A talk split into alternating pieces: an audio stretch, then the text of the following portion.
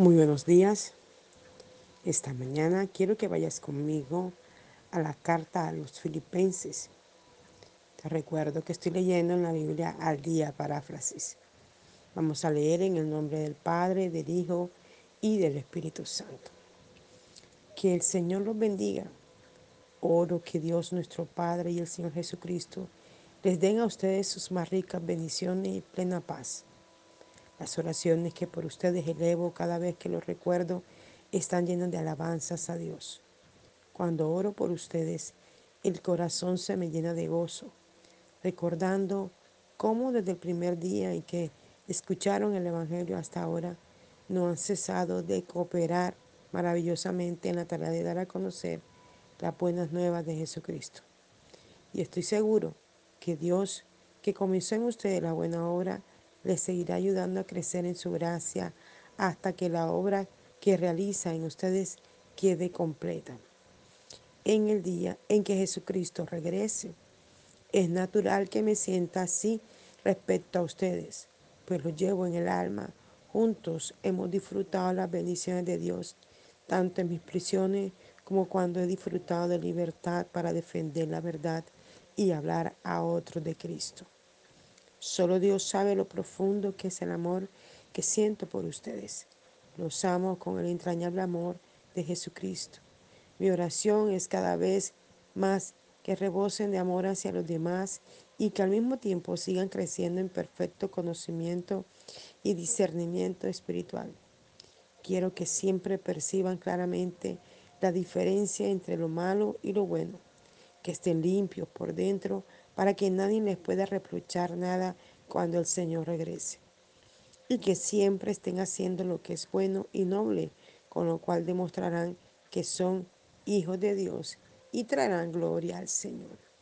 Y quiero que sepan, amados hermanos, que cuanto me ha sucedido ha contribuido a la propagación de las buenas nuevas de Cristo. Todos, hasta los soldados del cuartel, saben que estoy encadenado por el sencillo hecho de ser cristiano. Además, gracias a mis prisiones, muchos de los cristianos de estos alrededores han perdido el miedo. De cierta forma, mi paciencia los ha alentado y ahora hablan de Cristo con más valor. Algunos, es cierto, predican a Cristo porque tienen envidia de la forma en que Dios me usa. Quieren adquirir fama de predicadores valientes, pero otros tienen motivos más puros. Unos anuncian a Cristo por darme celos, pensando que el triunfo que puedan tener aumentará mis aflicciones en la cárcel. Pero otros lo hacen porque me aman, pues saben que el Señor me trajo aquí para usarme en la defensa del Evangelio. Pero, ¿y qué? Lo cierto es que, hipócritas, sinceramente, las buenas nuevas de Cristo están siendo predicadas y esto me hace feliz. Nada podrá quitarme este gozo. Sé que gracias a las oraciones de ustedes y a la ayuda del Espíritu Santo, todo va a redundar en mi provecho. Anhelo y espero jamás hacer nada por lo cual puedan avergonzarse de mí. Anhelo y espero estar dispuesto a predicar a Cristo con valor mientras paso por estas tribulaciones. No me importa vivir o morir, lo que deseo es honrar a Cristo. Para mí, el vivir es servir a Cristo y el morir, ganancia pero si vivo tendré más oportunidades de ganar almas para Cristo. Que el Señor bendiga su palabra esta hermosa mañana. Esta carta a los filipenses es una carta maravillosa que Pablo les escribe desde la cárcel. Es em, tan impresionante ver un hombre como él, como Pablo, un hombre que tuvo tanto reconocimiento, que perteneció a la familia más importante un hombre que sabía siete idiomas, que tenía ciudadanía de todos los lugares que existían en el momento que él vivía, que podía entrar y salir, que tenía autoridad sobre el, el ejército romano, que tenía autoridad delante de la gente. Era una cosa impresionante. Sin embargo, cuando tuvo ese encuentro con Jesucristo, decidió seguirle y servirle y no le importó todas las cosas tan difíciles que vivió solo por amor al Señor.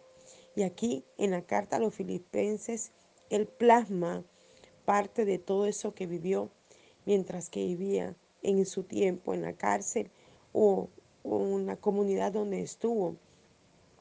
Mira tan hermoso cómo inicia esta carta. Dice, que el Señor los bendiga. Oro que Dios, nuestro Padre y el Señor Jesucristo les den a ustedes sus más ricas bendiciones y plena paz. Bendito su nombre. Y es lo que el Señor quiere que en cada uno de nosotros haya una oración al Padre Celestial y a nuestro amado Jesucristo para que cada persona en esta tierra reciba las más ricas bendiciones y la paz que necesitan los corazones.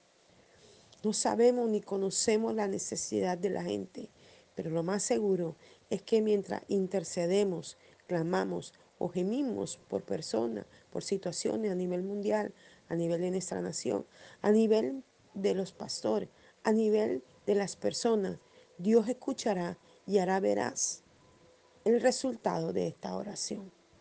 Hay oraciones que son específicas por personas con nombre propio, situaciones propias, porque ya las conocemos, porque otros nos piden oración o porque em, conocemos a las personas de cerca, ¿verdad? Pero hay aquella oración que emanamos a favor de la nación, a favor del mundo entero, a favor de situaciones mundiales que quizás ni entendemos ni comprendemos por qué suceden, pero que Dios nos ha levantado allí como un intercesor para bendecir, aleluya, y para declarar las más ricas bendiciones aún en el hoyo más profundo, en el hueco más recóndito, en el sitio que quizás nunca llegarás a conocer. Allí esa oración intercesora que tú elevas, que yo elevo y que el pueblo de Dios eleva, encontrará respuesta. Sigue diciendo la palabra del Señor. Las oraciones que por ustedes elevo cada vez que los recuerdo están llenas de alabanzas a Dios. Bendito su nombre. Él podía elevar oraciones todo el tiempo allí en la cárcel. Todo el tiempo oraba, clamaba, gemía y adoraba a Dios. Él lo sabía que su oración tenía respuesta. Y era así que cuando le visitaban los discípulos, le contaban lo que estaba ocurriendo afuera. Y mira esto que dice, cuando oro por ustedes, el corazón se me llena de gozo, recordando cómo desde el primer día en que escucharon el Evangelio hasta ahora, no han cesado de cooperar maravillosamente en la tarea de dar a conocer las buenas nuevas de Cristo. Qué hermoso este versículo. Él podía expresar el gozo, la alegría, el contentamiento que tenía por orar por aquellas personas que un día se le había predicado de Cristo y que a su vez ellos habían también hecho lo mismo, cooperando con la maravillosa tarea de predicar el Evangelio a todo el mundo, llevando las buenas nuevas de salvación de Cristo a todo el que lo necesitaba. Y él expresaba esto que sabía que la semilla que él había puesto en alguien se había multiplicado y se había extendido hacia otro. Por eso él hablaba de esta manera, decía que su corazón se llenaba de gozo. Y me identifico mucho con este versículo bíblico porque me pasa igual. Me, me goza tanto. No sé cuántas personas le he predicado por más de 32 años en el Señor. Pero cuando encuentro a alguien que de pronto le prediqué un día y no lo volví a ver, y encuentro que hoy por hoy está en una iglesia, está siendo un instrumento de Dios. Hablaba con mi hija eh, ayer y a alguien más eh, mi sobrino le testificaba que cuando yo estudiaba en el SENA en el 2010, yo estudiaba en la universidad al mismo tiempo desde el 2008 y en el SENA los muchachos eran mucho más atrevidos en el sentido que todos los fines de semana ellos salían a tomar cuando ya salíamos de clase y yo era la mayor de todos, los demás eran jóvenes todavía, ya yo era más madura pero ellos insistían constantemente cada viernes invitándome a salir a tomar con ellos. Y yo siempre les respondía con una palabra del Señor. Siempre les sonreía y les respondía con la palabra de Dios. Ellos nunca dejaron de hacerlo y yo nunca dejé de hablarles del Señor. Nos graduamos, pasó el tiempo y luego comencé a ver por mi Facebook esos mismos que me invitaban a tomar, hoy siendo instrumentos de Dios, habiendo llegado a los pies de Cristo, em, perteneciendo al ministerio de alabanza, predicando, hablándome de qué maravilloso era ser cristiano. Yo le decía, wow, Señor, valió la pena. Valió la pena predicar tu palabra, valió la pena enseñarles. Era tan poderoso esto que me pasaba, sobre todo cuando estaba en la universidad, que hasta profesores me buscaban, docentes de otras carreras que yo no conocía, eh, escucharon de mi nombre y venían hasta mi salón y preguntaban que quién era yo, que dónde estaba yo. Y, y yo salí le decía, hacía la orden y me decía, estoy pasando por un proceso difícil, necesito que ore por mí. Y yo recuerdo que en uno de los tantos casos que oramos hubo uno, una profesora que comenzó a contarme que ella era docente y su esposo también, con niveles altos, ganando salario altísimo, pero que su esposo tenía otra mujer. Y comencé a enseñarle cómo hacer, cómo venir a Cristo y cómo hacer que estas cosas se fueran de ella. Y fue tan hermoso, tan impresionante lo que nuestro Dios y Rey hizo, que no solo se le restauró el hogar, sino que se restauró la relación de los hijos con los padres y se levantó una ola de bendiciones sobre ellos. Uno de los hijos necesitaba viajar a Francia, estudiar allá, y no lo había podido lograr.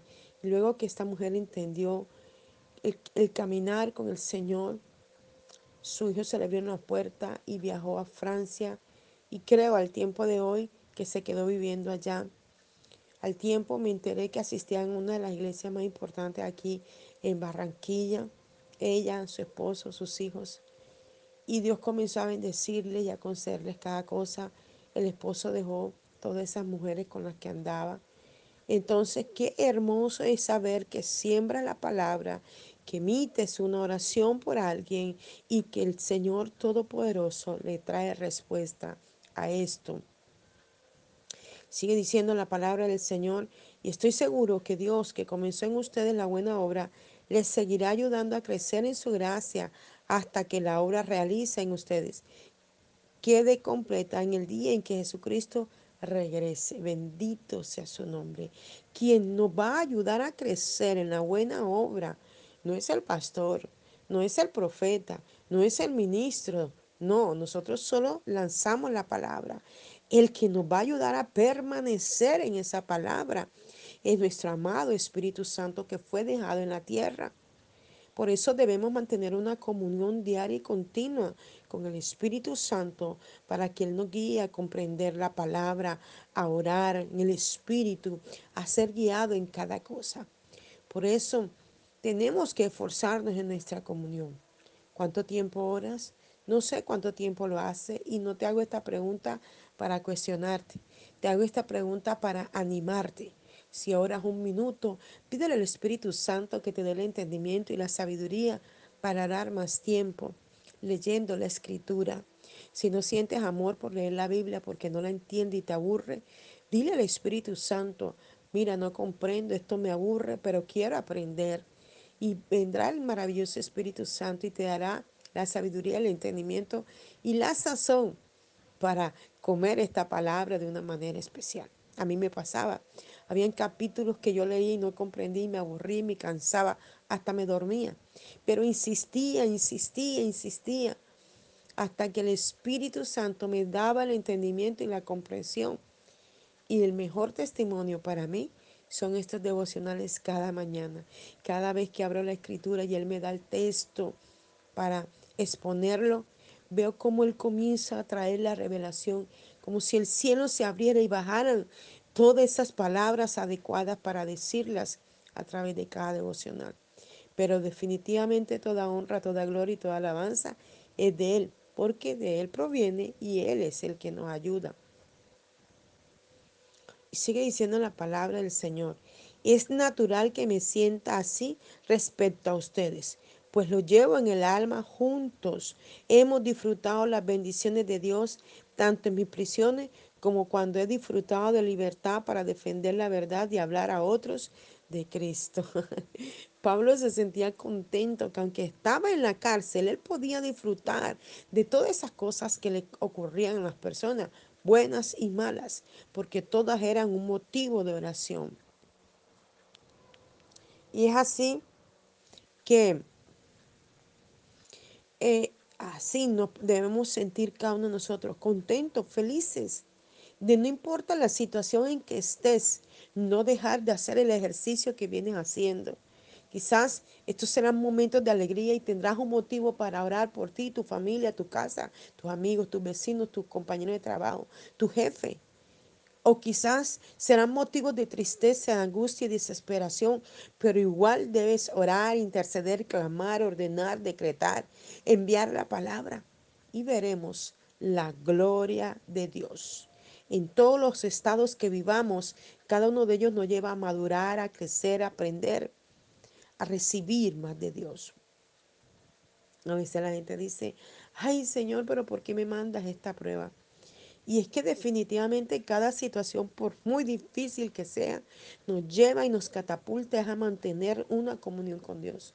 Mucha gente no lo entiende y en vez de buscar a Dios, en vez de leer la palabra, en vez de congregarse, lo que hacen es que se apartan más de Dios.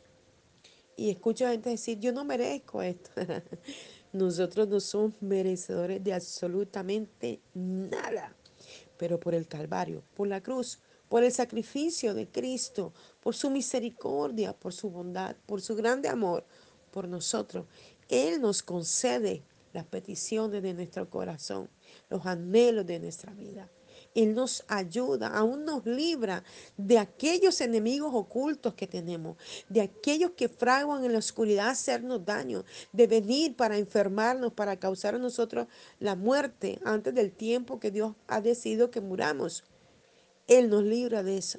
Porque a veces estamos desprovistos pensando en miles de cosas, en situaciones, pero el enemigo está trabajando para ver la oportunidad de cómo dañarnos. Y allí la defensa de Dios viene a favor de nosotros y envía sus ángeles guerreros y emana su sangre preciosa y destruye todo aquello que se levanta en contra de nosotros, de nuestra iglesia, de nuestro ministerio, en contra de nuestra familia, de nuestros hogares viene en tu defensa y en la mía para destruir al palero, al santero, al brujo, al hechicero, para destruir el comentario, la murmuración, para destruir lo que se levanta contra nosotros mintiendo.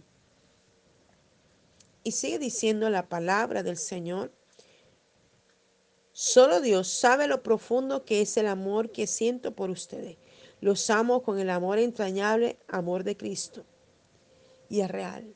Esto que Pablo experimentó, yo también lo experimento. Amo a la gente tanto.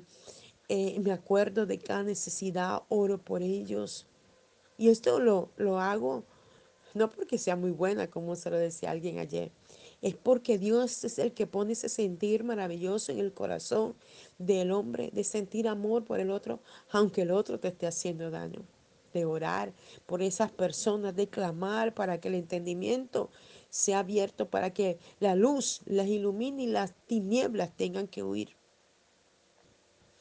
Decía Pablo, mi oración es que cada vez rebocen más de amor hacia los demás y que al mismo tiempo sigan creciendo en perfecto conocimiento y discernimiento espiritual. Ese es lo que Dios quiere y es mi oración. Y yo se lo decía ayer a una discípula, quiero verles crecer más en todas las áreas, no solo espiritualmente, no solo que seas una mujer de oración, de clamor, que pierdas el miedo y coordines, que prediques, que evangelices, sino también que seas bendecida en tu área económica, que seas bendecida en tu área emocional, en tu relación con tu esposo, con tus hijos, con tu jefe, con tus compañeros de trabajo. Esa es mi oración, que la desato sobre el mundo entero y en cada lugar donde hay una persona que es mi amigo, que aunque no le conozco físicamente a través de la plataforma, les he conocido, les he conocido porque otros les han hablado de mí y hemos podido mantener la comunión y orar. Hay gente que en este momento está pasando procesos difíciles y Dios me ha permitido orar, reprendiendo la enfermedad, reprendiendo la ruina, reprendiendo la escasez, reprendiendo miles de cosas que se han levantado por las personas. Cuando veo que pasan los días y no me dicen nada, les escribo qué pasa, cómo va el asunto, para poder saber cómo seguir orando. Y es maravilloso que vemos la mano de Dios sobrar. Hay situaciones que esperamos como mucho tiempo y sé que Dios traerá la respuesta adecuada e indicada. Solamente somos instrumentos de Dios para interceder. Pero quien responde y trae la respuesta a nuestra necesidad es nuestro Abba Padre. Él escucha nuestro clamor y nuestro amado Jesús como nuestro abogado intercede para traer la respuesta que necesitamos. Quiero que siempre perciban claramente la diferencia entre lo malo y lo bueno, que estén limpios por dentro para que nadie les pueda reprochar nada cuando el Señor regrese y que siempre estén haciendo lo que es bueno y noble, con lo cual demostrarán que son hijos de Dios y que traerán la gloria al Señor, bendito su nombre. Nuestro testimonio de vida, nuestras palabras, nuestras acciones, nuestra manera de proceder, traerá el testimonio de vida de la gloria, de la manifestación del poder de Dios en la vida de todos los que nos rodean. Y quiero que sepan, amados hermanos, que cuanto me han sucedido ha contribuido a la propagación de las buenas nuevas de Cristo. Todas, hasta los soldados del cuartel, saben que estoy encadenado por el sencillo hecho de ser cristiano. Además, gracias a mis prisiones, muchos de los cristianos de estos alrededores han perdido el miedo. De cierta forma, mi paciencia los ha alentado y ahora hablan de Cristo con más valor. Gloria al Señor. Qué bueno que el testimonio de Pablo, aún estando dentro de la cárcel, podía hablar de la valentía, del poder, de la unción, de la demostración de la gloria de Dios en la vida de Pablo. Y que sus oraciones eran escuchadas y respondidas en la vida de las personas. Y el estar preso allí, pero manteniéndose en la valentía y la comunión diaria con Dios, hacía que otros pudieran venir rendidos a Cristo. Y es lo que debemos hacer. Cada uno de nosotros debemos tener un testimonio poderoso de Cristo en nuestra vida para que otros, los débiles, sean alentados. Para que la fortaleza que el Espíritu de Dios coloca en ti y en mí nos ayude a poder alentar a otros y esos otros a otros y esos otros a otros. Y así es como el Evangelio se va multiplicando. Gloria al Señor. Algunos, es cierto, predican a Cristo porque tienen envidia de la forma en que Dios me usa. Quieren adquirir fama de predicadores valientes, pero otros tienen motivos más puros. Cuando leí esto me dio mucha risa. Porque es verdad, mucha gente predica por envidia. Mucha gente ve cómo Dios te usa y quieren ser como tú. Y esto me hace recordar a, eh, Cash Luna, que en algún momento decía, todos quieren mi gloria, pero no saben mi historia. Muchos quieren ser usados como Cash Luna, como Guillermo Maldonado, como cualquier otro predicador, ¿verdad? Quieren ser usados, pero no se sacrifican, no, eh, no están en la madrugada orando, no, no mantienen una vida de comunión, no leen la palabra, no se congregan, no son fieles a Dios con los diezmos y las ofrendas, no ayudan al hermano, no hacen la obra del Señor pero quieren lo que tú tienes y envidian lo que tú tienes y ve que eres prosperado y mira a la mujer esa y mira al hombre ese y mira lo que tienen y mira y mira y mira y solo le llega y esto y lo otro. Yo quiero ser como él. ¿Qué es lo que hay que hacer? Yo escuchaba en algún momento un hombre que decía, yo me voy a ser pastor porque es que los pastores se enriquecen. Quiero decirte personalmente, yo, Janet Rentería, de los diezmos en la ofrenda que entran a la iglesia no cojo una moneda. Yo no tengo un salario. A mí me sostiene Dios y los instrumentos que Dios usa para bendecir mi vida fuera de la iglesia. Porque todo lo que entra en la iglesia, todo se aplica dentro de la iglesia. Para comprar las cosas que la iglesia necesita, para bendecir a los hermanos. Cuando hay actividades, por lo menos la que acabamos de terminar, de las madres, allí compramos todas las cositas con los diezmos en las ofrendas. Gracias te damos, Señor, por esta palabra que esta mañana nos diste. Pido que sea edificación para el oyente, como ha sido para mí. Les habló el apóstol Janet Rentería desde el altar de Mensajeros de la Cruz de Cristo, Barranquilla, Colombia. Un abrazo fuerte en la distancia. Dios les bendiga.